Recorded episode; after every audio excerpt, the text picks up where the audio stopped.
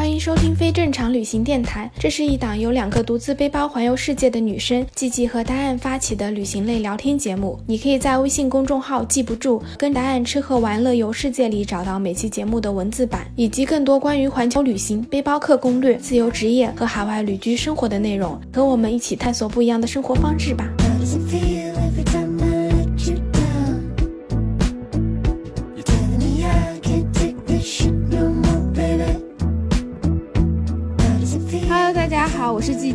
欢迎收听非正常旅行电台。这是一档横跨南北半球的旅行播客，带你用声音环游世界。今天我们这期播客呢，请来了我们的老朋友 Linger，然后他要来给我们讲讲他在越南旅行的故事。好，咱们先请 Linger 来给大家打个招呼吧。Hello，大家好，好久不见，距离上一次录播客已经有了两三个月的时间吧。然后这次的话呢，我想讲一讲。两年半以前，我去越南的一个旅行经历，嗯，可期待了，我现在等着听。哎，我问你，你东南亚国家去过哪些呀？其实我东南亚国家就去过泰国啊，我就是疫情之前我还蛮想去的，结果就疫情了。然后我当时也是有了解，就是很多人他们平时。可能想出国了，都会去泰国啊、柬埔寨啊，很多公司团建也都会组织大家去这些地方。我选择越南的原因就是，然后，我觉得还是一个比较小众的地方，而且，呃，很长一段时间，我经常刷豆瓣的时候会发现，就是很多人会去传就关于越南的一些照片。我觉得我可能是被照片骗了，我觉得越南好美啊，他们经常起的标题就是。越南越往南越美，然后就是有很多那些 当地的人，他们去干什么干什么，让我就觉得啊，就好有意境，好有感觉啊。我我可能也是。想去东南亚，但我又不想去泰国、柬埔寨这样的地方。我觉得不着急去，我老了肯定总有一天会去去的。然后我就把，呃，我的这个行程锁定在越南这个地方。我选择这个地方也是，就是我当时刚从，呃，以色列和约旦玩回来。后来觉得也是意犹未尽吧，然后当时工作也有一段比较长的间歇，所以我就想，那我就先去越南玩，然后玩两两周左右，差不多，然后我可以再去东京。你当时去越南是什么月份去的？三月份，就是三月二号，记得很清楚这个时间。我是从天津，就是我自己家这边出发，飞到河内，呃，越南的首都。其实河内这个地方，大家好好像就是对这个城市很很陌生，也有很多人他他们都以为越南的首都其实是胡志明，但并不是，是河内。嗯，这个地方也是离广西比较近的。我是想说，那既然你们都说越往南越美，然后很多人的路线也是说从呃北边的河内开始，那我定的路线也是这样，就是先从河内，然后去岘港，再去到美奈。然后再去到大乐，然后最后到胡志明，是这么的一个行程。我给自己规定的时间就是半个月嘛。我觉得一个城市大概玩三天左右，差不多就是五个城市，正好就两周就可以玩完了。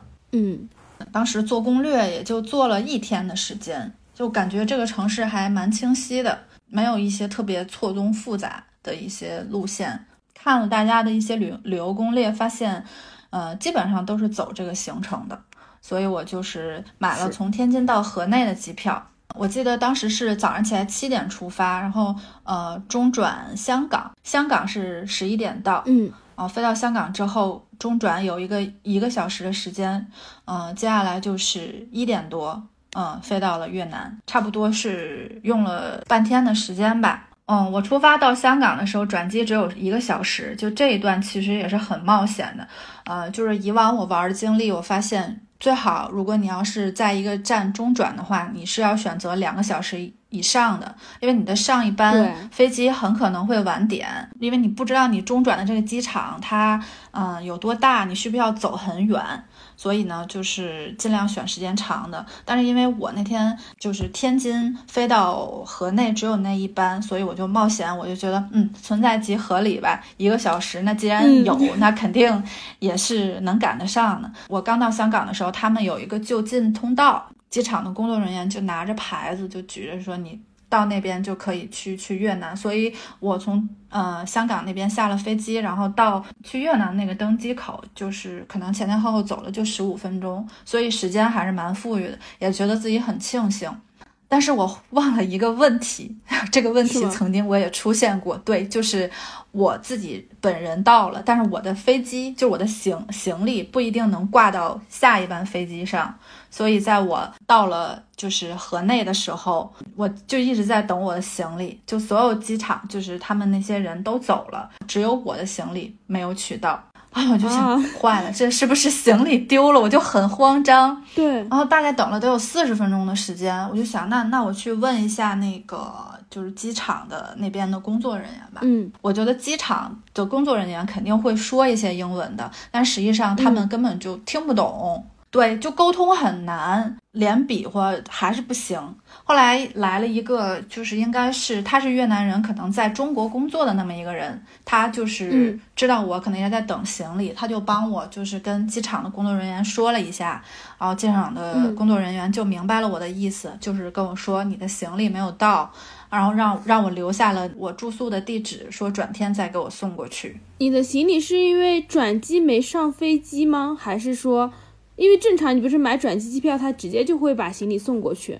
对，是，就是很多这种转机，就时间短的都会有这种情况，就是你人到了，但是行李来不及送，他就会送下一班飞机，是吗？对，但是那天嘛，就是我刚刚也说了，我那天只有那一班飞机，因为天津可能不像北京，它的这种航班还是比较少的，所以我只能等到转天。但是呢，三月份其实我穿的也是比较厚的。衣服也是，就是里面穿着衣服，外面还有一个厚外套。啊 我的所有夏天的衣服就都在我那个行李箱里，所以我我是机场唯一一个穿着很奇怪的人，穿了很厚的衣服，我也脱也没法脱，脱了外套里面也是长袖。因为三月份我们就是北方这边还是很冷，所以那天也是刚下飞机，又是一点多，就河内它是一个非常潮湿的地方。就温度还特别高，穿着一个厚衣服像蒸桑拿一样，我就想，那既然这样，那就让他们 送吧。是，然后我就去机场，嗯，坐一个叫 mini bus 的一个大巴，它可以直接到住的地方。哦，就我在等的时候也顺便换了钱，因为我是带着美金去的嘛，我就直接取了一百美金，然后出来，因为越南盾很不值钱，反正我那一百美金最后换了可能是几千万吧。听起来一下觉得自己好有钱是吗？对，但是其实你买一瓶水也要花一万块。就它越南盾，它的它跟人民币的汇率就是一比三千四，那那人民币跟美金还有一个一比六点五嘛，所以就是一百美金能换很多很多的钱。我就拿着这一厚沓的钱。然后就开启了我的越南之旅。嗯，反正中间也辗转嘛，就是我从机场坐他的那个 mini bus 到我住的地方。哦，我路上也是一直在观察越南这个地方。就是其实这个地方让我感觉真的跟网上不一样，它就很像那种嗯十八线小县城。我觉得这个场景就很像我在童年看到，就是有很多摆摊儿的人，然后那些摊位都。乱七八糟的，然后又很密集，嗯，就他们那边的人的状态就是很很闲，就没有什么年轻人，就都是那种嗯年纪比较大的人，他们在做一些小买卖，然后他们做买卖也没有那种很正式的，就是什么小商铺，他们都是摆路边摊，就是一个很小的摊位。嗯，我记得我因为当时很热，我就去点了一个什么他们那儿的一个什么凉粉。它应该是用椰奶做的，我印象里是这样。我觉得是我吃过最好吃的甜品，虽然是路边摊，但是很美味。嗯，然后吃过那个，我就回到了我住的那个青旅，然后就是也是我自己背了一个包，我就 用仅剩不多的这些细碎的一些生活用品，我就去简单的收拾了一下，洗了个澡，然后当天晚上也没有出去。后来转天的时候呢，就是行李就送到了，我还挺欣慰的，因为我觉得如果行李真的丢了的话，那我还挺崩溃的，因为这边沟通起来也比较难。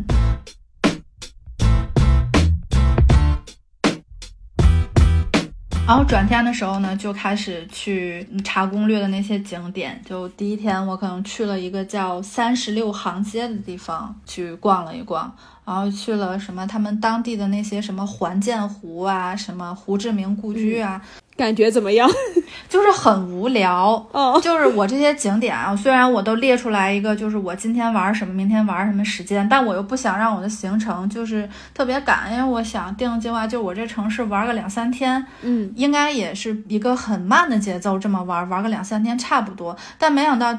它那个城市很小，我第一天就把所有的景点就转转完了，就没有什么值得去。它不是一个很人文的地方，就是那教堂也很无聊。后来我实在是没有地方去，我就去了一个监狱。监狱？你怎么想去监狱？它那个监狱是一个可以就是供游客去去参观的地方。嗯，它的那些监狱就是有讲，呃，在他们比较早期的时候，他们是怎么处理死刑犯啊？然后他们那些监狱环境是怎么样啊？就是，还蛮破旧。然后又逛完了，就是可能这是第一天逛完了所有的景点，然后那个监狱是我自己发现的一个景点，这就完了就。一天半的时间，哦，我就特别无聊。我走在街上，特别的热，就是又潮又热，啊，我就我就记得我一直在买水，嗯，哎，然后我就想，哎呀，实在是不想走了，就是太难受了，因为还很潮，所以我最后就想，哎，那不然我就找一个有空调的地方，我就看旁边有一个美甲店，去越南做美甲。天，也太逗啊！我想知道越南人的美甲水平怎么样？哎，还真还真的不错。他们他们那个美甲师，他们有一个那个，就是他们当地的应该是个小柠檬还是什么东西，他们就用那个一个小刀练习去给那个小小柠檬削皮，削完皮之后会在上面刻一些图案。我觉得还真的是手艺活儿。给我做美甲的那个妹妹特别的漂亮。哦，跟他聊了聊，他说他他爸爸是广西人，他妈妈是越南人，嗯，然后才有了他，所以他才会简单说两句中文。那其实你在越南那边是不是说这个中文的人比较多？就英文通吗？他们？嗯，他们基本英文的普及率相当的差。你想，我刚才说在机场，他们机场的工作人员。嗯，英文都不是很好，所以嗯，如果碰上会说中文的人，那肯定是比如去广西那边做生意或者是什么样的，他们会讲讲几句中文，但仅限于交流，就是说起来也挺别嘴的。然后就是在河内，反正过完那两天，我就准备去岘港。岘港呢，它其实离河内是比较远的，因为河内是在最北边。你要是去岘港的话，最好就是坐飞机。所以我在河河内玩完了之后，我就坐飞机飞到了岘港，记得是两三百的机票，嗯，大概一个多小时就到了。然后岘港的话，我感觉还不错，因为那边嗯有一个海滩。就叫美西海滩，然后一个岘港大教堂，那个大教堂还挺有名的，它是一个粉色的教堂，就非常的漂亮。哦，嗯，至少我在图片上看是很漂亮的。但是因为越南就是曾经是法国的殖民地嘛，然后这个地方可能也是就是呃对，这个地方就是法国统治时期建的一个教堂，它的整体颜色就很少女心。但是这个它的这个教堂其实埋在一个特别破旧的街里，嗯，就是导航的时候我就在看，我说哎，这个教堂。在哪儿？明明就在我前方，但我也并没有看到好像有人聚集什么的。但实际上就是，嗯，我 去找的那个教堂，我都已经走过了，因为它在特别靠里，它周围有很多树，然后他们那边的旅游也做的没有特别的明显，就是我要跟大家突出一些什么，这哎，就是有一个提前的标识告知没有，所以我就走过了。后来我回去才发现了这个景点，嗯。也是，就是仅限于照片好看，我就拍了两张照片，嗯，就觉得挺好的。就是我走完了两个城市，我发现我朋友圈里都就是没有什么好发的。这是第二个城市，唯一就是这张教堂的照片可以看，嗯，然后我就很失望。然后逛完了教堂，我就打算去海滩，嗯，那个美西海滩也是香港一个比较著名的景点。它是一个什么样的海滩？其实也是我去过的很不好的一个海，我不知道在 为什么在就是各种马蜂窝，嗯，穷游的这个攻略上有写是美福布斯杂志评为世界六大最美的海滩，长达九百米的沙滩，柔软洁白细腻，适合光脚在上面撒欢。我就对这个海滩的期待值非常的高，但实际呢？实际它是一个乌了巴秃的海，它甚至不如就海水特别的污浊，然后沙滩的沙子的颜色也是特别的暗淡。我是打车去的那个地方，我还打了一辆摩托车。他们他们那儿很有意思，是有一个叫 Grab 的软件儿。东南亚特别多，就是类似于滴滴的，对，是，嗯，你可以选择就是打汽车、打摩托。然后我就是想哎体验一回摩托车的感觉，我就打了摩托车。然后我也我都忘了我是怎么跟这个司机联系上的，他就是我们互相还真的就找到对方了。我上摩托车的时候，他还就是你如果要是坐他们的摩托车，必须得有头盔，他就扔给了我一个头盔，说你必须得戴上，就类似于这个意思。嗯，他就带着我，然后在这个城市就周游，因为这个地方桥也很多，所以嗯也是开了好久。才开到这个海滩，我当时也是并没有发现这个海，是他给我指了一下，说你这个地方到了，我才发现那个海。嗯，正常来说，比如你下午四点多的海是最美的，因为有夕阳嘛，然后再加上落潮了，就应该是一个很就是很有意境的，让你可以发呆两个小时、两三个小时这么一个地方，就是在我看来就好无聊。我就在那儿买了一瓶啤酒，然后我还没有地方坐。它那个海滩就就是纯野生的海滩，然后我觉得站在那儿好无聊，我就沿着海岸线走了走，自己在海边玩了玩，我觉得自己也蛮可怜，就是明明去海边是一件很浪漫的事情，是，然后我呢选择了自己一个人，然后这个海也并没有很美，我觉得自己很荒唐。后来我就走了一会儿，走累了，然后我就回去了。那那边游客不多吗？就听你讲起来，就感觉这是一个很网红的景点，不太多，因为我去的那个三月份可能也是淡季。完了，听起来你这越南之旅就是无聊加无聊，真的是无聊。我就想想，没有一个人可能会去做美甲吧？哦，是。然后你接下来去哪儿了？接下来我去了一个巴拿山，巴拿山它有点类似于主题乐园嘛。他们又有人给这个巴拿山就夸下了海口，说它是东南亚迪士尼。嗯，然后我觉得东南亚迪士尼那应该也还不错吧，带着东南亚的风味。嗯。然后我就好像那天也是打了一个车，反正我碰上了两个中国的小伙伴儿，嗯，就我们一开始也不知道对方是中国人，两个女生，她们俩在后座也不说话。我呢就是在前面坐着，后来想着也挺无聊的，因为这一段行程也比较远，我们就互相聊了一下，反正就是问对方啊你是中国人吗？就还都用英语说的。后来我们发现我们都是中国人，就跟这个两个女生一起玩了一天。但其实这个地方也没有什么，也是很无聊的地方。它不像那种真正迪士尼，它很刺激，然后有一些特别精致的这个地方。它这个乐园就是还是那种。建的比较中规中矩，但是我们几个人就玩的还挺开心的。然后我的这个岘港之旅就结束了。就说起来，我觉得就是前面这几个城市，真的就是让我觉得跟我想象中的太不一样了。对我就听下来就感觉你这简直就是一篇攻略的踩雷之旅。是我后来就是有一些朋友跟我说，哎呀。想去越南旅游，我说千万不要去。然后他们说你为什么还冷笑呢？我说太无聊了，你去了就后悔了。啊，不，唯一不后悔的地方，它就是它的花销真的很便宜。我每天大概可能也就花个一百多块钱人民币，就是正常的吃喝啊，嗯，住宿也很便宜。像我之前住的地方，就折合成人民币就才四五十块钱。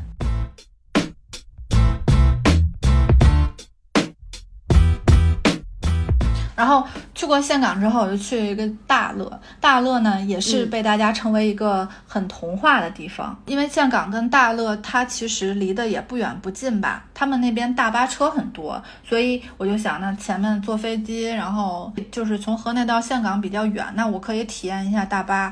因为他们有人就说，那个越南的大巴其实还是比较有意思的，因为是可以躺着，就是还给你发一个小毯子，你可以悠哉悠哉在车上睡觉。他们那个大巴真的还很不错，所以我想，那我从建港去大乐，我就坐大巴去吧。我是订了下午两点半的车，然后转天七点七点半到，我就想，那我这样还能省就是一晚上住宿费。车票我记得是在中国的一个公众号上订的，叫什么清油堂。他们是你在那个这个公号上订就可以取到这个车票，因为像我们自己去买越南文是真的看不懂。嗯，然后我就发现我又做了一个很错误的，也不能说我做了一个错误的决定吧。我以为就是这十七个小时的路程应该会很远，但是实际上越南的交通状况是非常的不好的，它的公路。就非常的不平，这个车开起来就一直很颠簸，因为路也不平，然后路又很窄，就一直开不快。它是都是那种泥路之类的吗？差不多，就是它那个路就是好，上面有很多那种小石子，我坐在车上能明显感觉就咯咯咯咯咯一直在震。嗯，哦，也开不快，大概就四十迈左右的样子吧。哦，就坐着坐着这个车我就睡着了。那你坐的这个越南的大巴是怎么样子的？就它真的有像网上说的那么好吗？嗯，它这个大巴其实还不错，它有一个新咖啡，有一个汉咖啡。嗯，这个跟这大巴跟咖啡没有关系，就是他们这大巴就是这两个主要的运营公司叫这个名字。哦，其实这个他们本身也没有特别大的差异。嗯嗯，我上车之前他会先给我一个袋子，然后给我一双拖鞋。你上车的时候需要把自己的鞋脱下来，然后换上他给你的这个拖鞋。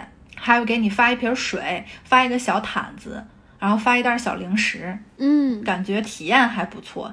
结果那辆车半夜四点多的时候就到了终点站了，就大家都陆陆续续的下车，我也没当回事儿，就我以为是他们中间有人在别的站要下，我又睡过去了。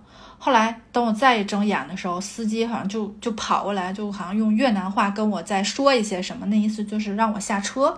后来我就看了一眼手机，我就指，难道不是七点半早上七点半才到吗？但是他就跟我说这边是终点，我当时就懵了，我就睡得正香，我就迷迷糊糊的下车了。我想这四点多怎么这个时间到？后来我想哦，有可能是提前到了。当时天是完全黑的，我就用 Google 看了一下地图，然后发现就是我下车的这个点，距离我要去的青旅还有大概三公里的路程。后来我就想，那怎么走呢？然后我就看见大巴车旁边有很多小巴车，其实他们两个是有关联的，就是就是你下大巴车，这个小巴车还可以把你送到你想去的地方。但是我又不知道怎么跟人家表述我要去的地方是哪儿，我就只能这样定位去给他们指。因为其实我当时并不想上那个小巴。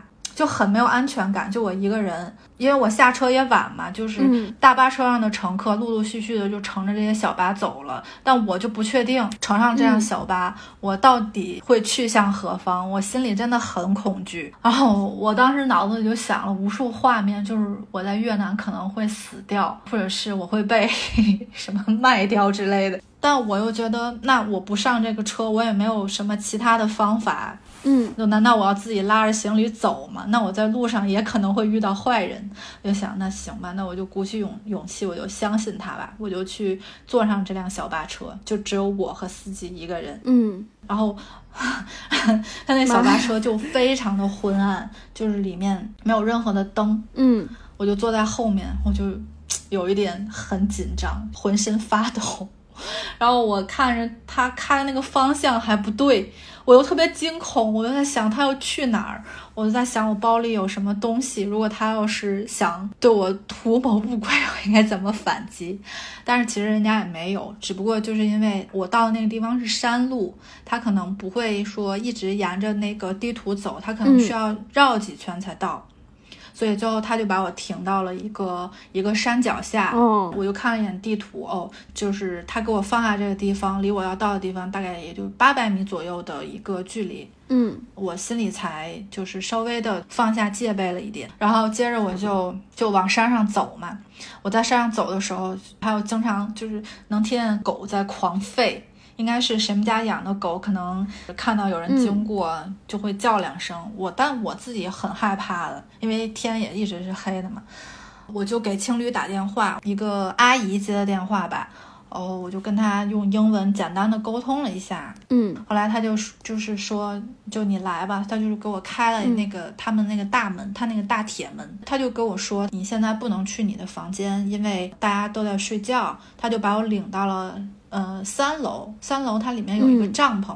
然后他说你睡在这里吧。然后等到我嗯早上起来的时候，我发现啊，真的挺美的。我从我的帐篷里出来，我发现我是在一个山上。早上起来亮的时候，它嗯大陆还真的是一个不错的地方。它每一个房子都是彩色的，就是那种淡淡的、淡淡的粉、淡淡的黄、淡淡的蓝、淡淡的绿。哦那山上的时候，我就看，正好就是嗯。太阳升起来了，然后阳光把就是阳光照在这些小房子上，我就忽然觉得，哦，我前一晚的恐惧可以跟现在的美景就相抵消了。大乐还不错，它有几个很有意思的景点，它的火车站也挺美的，就是一个旧火车站，现在已经废弃掉了，可能应该也是法国殖民的时候建的，就很有那种建筑特征。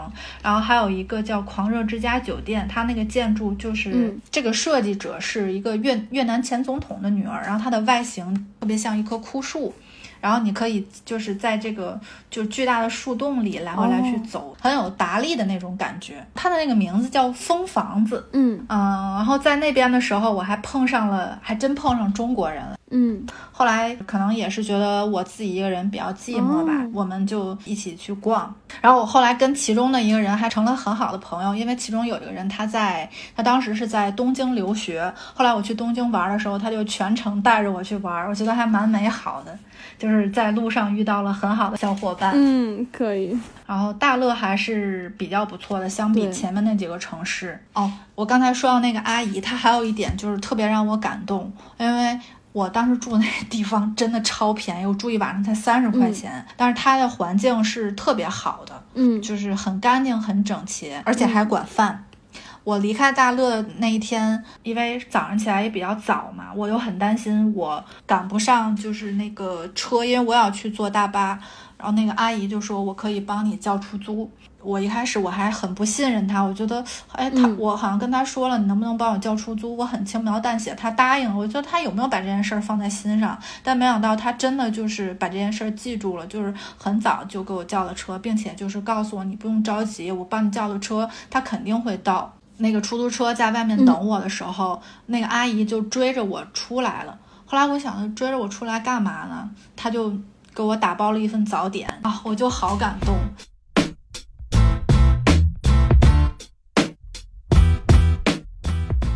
可能也是我太过于得意忘形了，嗯所以后面可能讲到的就是我遇到了一些挫折。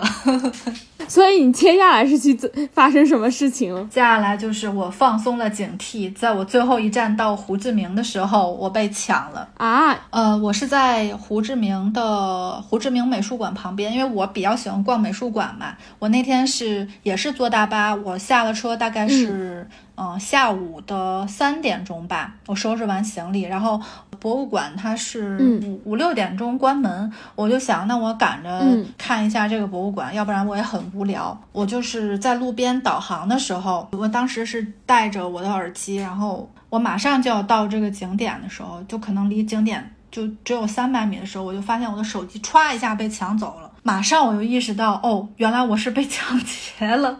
我手机被抢的时候，我是第一就是第一反应是我去追，然后并且记下他的车牌号，但是我就看他转眼就把我的手机交给了远处的一个同伙，就他们同时在开着车，那个人就瞬间一拐弯就消失了。哦，我想那怎么办？靠我自己追也不行啊！我就下意识的拦了一辆出租车去追上他们。嗯我还以为自己是什么港剧里的 madam 就 是那种拦一辆车，好像就真的能捉。就是捉住飞车党，但是一转眼的功夫，他们就消失在我的视线之内。他们就是有嗯预谋的，两个人配合去抢这个东西。后来我就想，那那不行啊，我就赶紧跳下出租，我就跑到另外一个大一点的咖啡店，我就跟店员说，我说我手机被被抢了，怎么怎么样。嗯嗯，他们店员也不太能听懂我说的是什么，因为可能看我嗯就是周围的人看我这个状况，大概也能明白一个我是什么什么意思嘛。一个大叔他就说，他说那那我骑摩托车带你去警察局吧。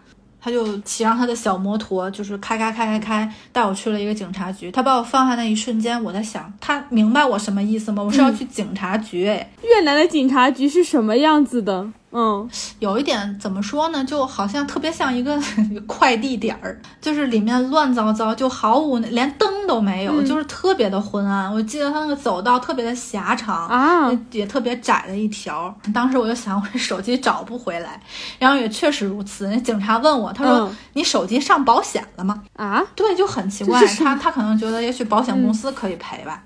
啊，我觉得沟通无望，我就想说。哎呀，不行，我借就用他的手机给家里人打电话，因为我心里是很难受。那个时刻，我就很想打电话给我妈。我也我知道他可能他离我很远，他也帮不上什么，但我那个时候就很想打电话给我妈。警察就跟我说，他说我他自己的手机只能打当地的号码，国际长途打不通，然后就不管我了啊。然后我就又很绝望。然后我就觉得，那与其在这儿站着，他也不管我，那我就离开吧。我就想，那我不行，就去别的地方去寻求帮助。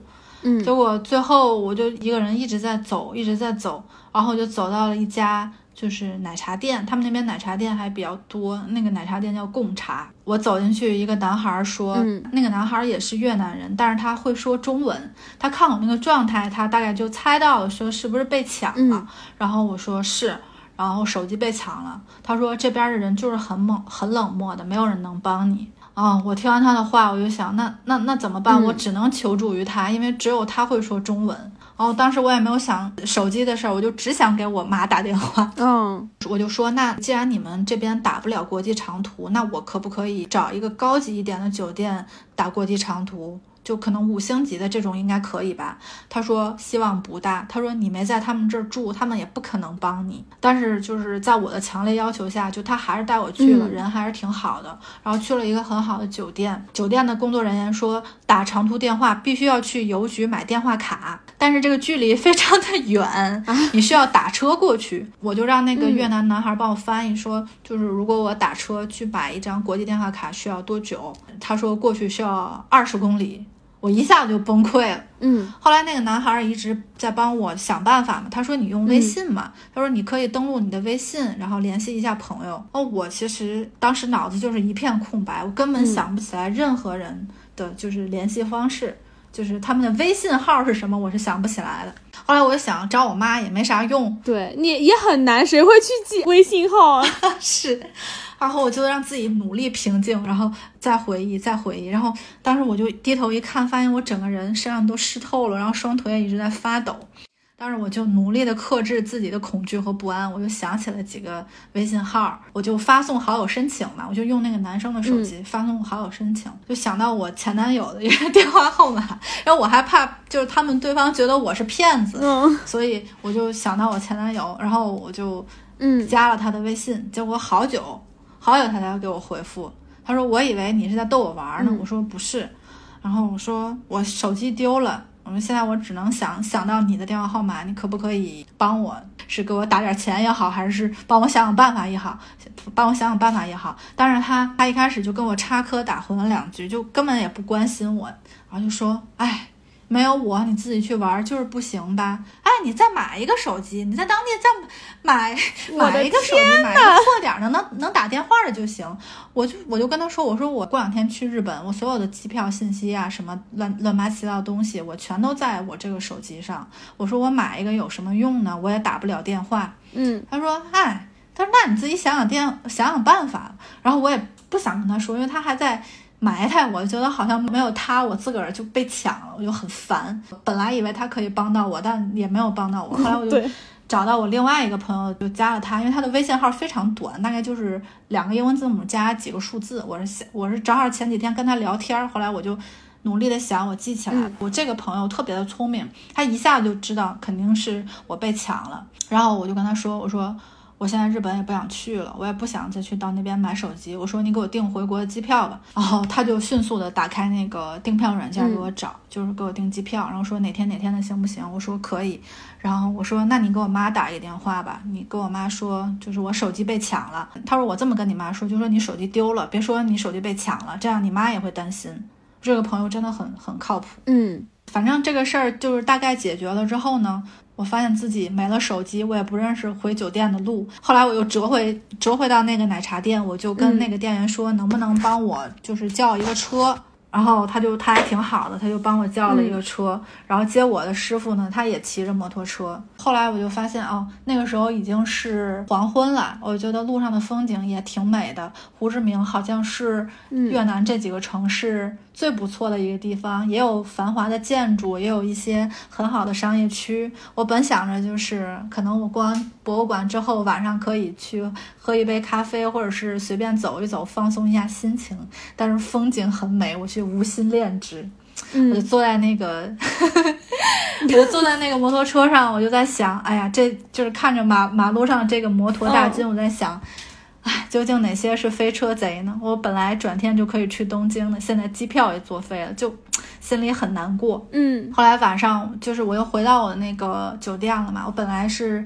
一开始是订了两天的住宿，后来我就说那给我退掉吧，我转天就要离开了。嗯，胡志明他们这边的英语普及率还比较高，所以那个前台的工作人员他大概能明白我啥意思，后来就帮我退了一天的住宿。我就拿着那个住宿的，就是他退给我的住宿钱，我想那我干嘛去呢？不如就去做马杀鸡，然后就把最后剩下那一点钱全都花了。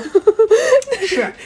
然后每天呢，在越南玩的时候，我还自己记账。我想，我靠，一一一顿饭三块钱，然后我再玩了十几天，才只花了三千块，好便宜啊！我回去都可以出什么旅行攻略了。这大概是我嗯最省钱的一次出境游。就没想到 把手机算上，其实还蛮贵的。就算上自己这些机票的损失，手机被抢，就是这些钱。嗯。然后我就想，转天不是要去机场了嘛，我就打了一辆车，我就在机场过一晚上。嗯。就没有手机，真的好无聊。就是，可能现在大家都习惯了，没事儿刷一刷手机呀，干嘛干嘛。但但实际上，你没有了手机。就是你一个人在一个陌生的地方就不知所措的感觉。然后我的行李箱里有唯一的一本书，我带了一本呃《东京攻略》去，但是我就恨不得撕碎那本书，因为转天明明是可以去东京的，结果就也去不成。我也不想去看这本书，我就在机场上一个人就是蜷缩在那里睡觉，就看着我的行李箱。我想这个地方这么不安全，全不要有人再去偷我仅剩的那个行李箱。后来。我就在机场睡着了嘛，然后就迷迷糊糊的就碰见了几个东北人，然后他们应该是一家子旅行的。嗯，我可能那个时候就是也太无聊了吧，我就看着他们，我说你们是中国人啊？他说是，他说你也是，自个儿一个人出来玩啊？我说是，我说那个我手机被飞车党给抢了，就哎呀，本来是想去东京，其实自己心里很委屈，就看看见一个人就想跟人家倾诉，结果他们并没有同情我，就有两个人，他们说。哎呦，这是一个挣钱的方法呀！那不如我们也去去抢手机。我的妈，这是什么反应？就我觉得也蛮搞笑的。嗯嗯。然后我就在机场停了一宿，转天我就到了国内了。然后那个时候我才心里稍微的，就是安下心来。嗯，因为在外面我就一直是强打着精神，就感觉有一股力量在吊着自己，但实际上我是非常的疲惫的，就是每天查路线啊，然后包括前面遇到这些，就是半路给我扔在山上啊，叫抢手机，其实真的就心里感觉很心力交瘁吧。对，其实这种感觉就是特别没有安全感，但是你又没有办法去求助，就算你手机没有了，你都觉得很委屈，但是 也做不到，就一下回到家，到了一个比较安全的环境，就肯定会放松下来。然后那次之后，我就想，哎，我再也不想去旅行了。就是我这么一个喜欢旅行的人，嗯，没有遇到过这种情况，可能之前玩的也都比较顺，然后遇到这样一个事儿，我心里还真的很紧张。然后我就想，我新买的手机也丢了，好难过。然后我不去玩了，我要要要攒钱。嗯，这次经历对我来说还是挺难忘的吧。但是其实过了一段又好了，就是过了可能没一个月，我就又跟别人说，我说我想去玩了。哎呀，刚好了，伤疤忘了疼是吗？是。然后这个就是我很难忘的一段经历吧。你这个越南之旅可是真的够曲折了，无聊无聊，然后惊险惊险。确实是，嗯，所以我给大家就是建议不要去这个地方玩，真的那些就是美只仅限于图片，大家真的是就是把图修的很夸张。但是我还是挺想去越南的，就是我很想把这几个国家都走一遍。我已经记住了你的教训。是，就是后来我去查攻略的时候，我真的发现，就我忽略了一点，就是所有的人在攻略最后都会说，胡志明是一个很容易被抢的地方。如果你要去，一定买一个绳子，你把手机挂在脖子上，这样他抢不走。包括我排队入境的时候，也碰到几个中国人。我们之前坐大巴有碰到过，但是彼此并没有说话。然后那天都是同一个时间，就是坐同一个航班，然后再遇见的时候就聊了几下。他们就说他们群里啊，就是他们有个旅游群，就发现很多人都被抢了。然后我们在聊天的时候，嗯，有一个也是一个越南人，他在中国做生意，他说被抢手机、被抢钱包都不算什么。他说他认识一个朋友，直接。就是把他的包拽走了，然后那个包里有护照，然后你护照丢了，你根本没有办法回国，你需要去大使馆去发传真，就非常的复杂，因为他他这个国家本身整个通信系统也不是很，就非常不健全，你想都没有办法去打国际长途，只能打当地的电话，所以就是非常的麻烦。后来我也庆幸我被抢走的只有手机，如果要是护照真的被抢走的话，那那我回国都难，因为我身上已经没有什么钱了。是，我觉得就无论是男生还是女生，就你只要是一个人在外面的时候，一定要警惕，看好自己的财物。你丢了这些东西，像尤其是现在我们这么依赖手机，你丢了这个东西，好像真的很寸步难行。对。而且还有就是，有时候就像你说的，很多时候我们太依赖于手机，你把所有的信息都放在手机里了。其实，嗯，如果真的去这种通讯不是很发达的地方，还是可以把自己所有的这些住宿的信息都打印出来。因为我有时候去那种特别远的地方，什么去印度那种，我就会打一张出来，就这个青旅的地址是什么，把这些什么电话号码我会记。不过我其实记得也很少，但是像我爸妈、我妈的这些电话号码这些信息，我就都会背下来。嗯。就是会担心像你说的那种情况，比如手机被抢走了，就会很无助。现在我们太依赖，订房在上面，机票在上面，所有的东西都在上面，而且你离了手机，你就没有地图了，就很可怕。是啊，其实前些年我们旅行的时候，就是好像大家都会自己带一份那种纸质地图。对于交通，好像查查就是会自己写下来，就这种方法好像看上去很古老，但是其实真的有必要。我觉得。比如说，可以在护照上或者是在什么写一些关于自己的一些信息，也许有人会帮到你吧。因为前两天我去，就昨天我去动物园玩的时候，然后我的身份证就丢了，就丢在动物园里了。我就在想，哎呀，我还得补办身份证，好麻烦。结果下午的时候，就真的有人捡到了。我是当时也给游客中心打了电话，问，哎，有没有人捡到了我的身份证？他们那边人说，哎，真捡到了一张，就是让我去领。我觉得还就是蛮幸运的。就是这这可能是在在中国吧，其实国外可能也有很多就是热心的人，但是，比如说像你出去玩的时候，像可能去欧洲，真的很容易被抢。所以一定要提高警惕，对，就还是提前要做准备，尤其是在做攻略的时候，除了就是这些美景，还是要做一些就是相对安全意识上的，看看这个当地，特别是我觉得东南亚很多国家都还是比较乱的，你还是要稍微注意一点的。再就是像你说的，我觉得前面那太逗了，就去了每一个点，每一个点都跟你攻略上看的不一样，真的可能是那些人也太会拍照了吧。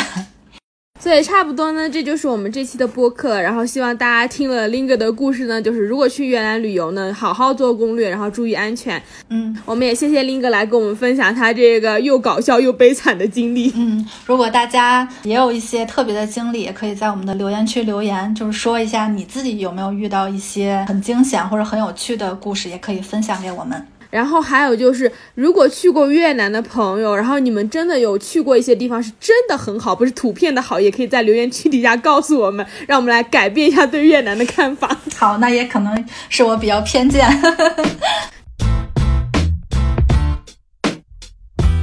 那这就是我们这一周的播客了，然后我们下周六的时候继续闲聊全世界，拜拜，拜拜。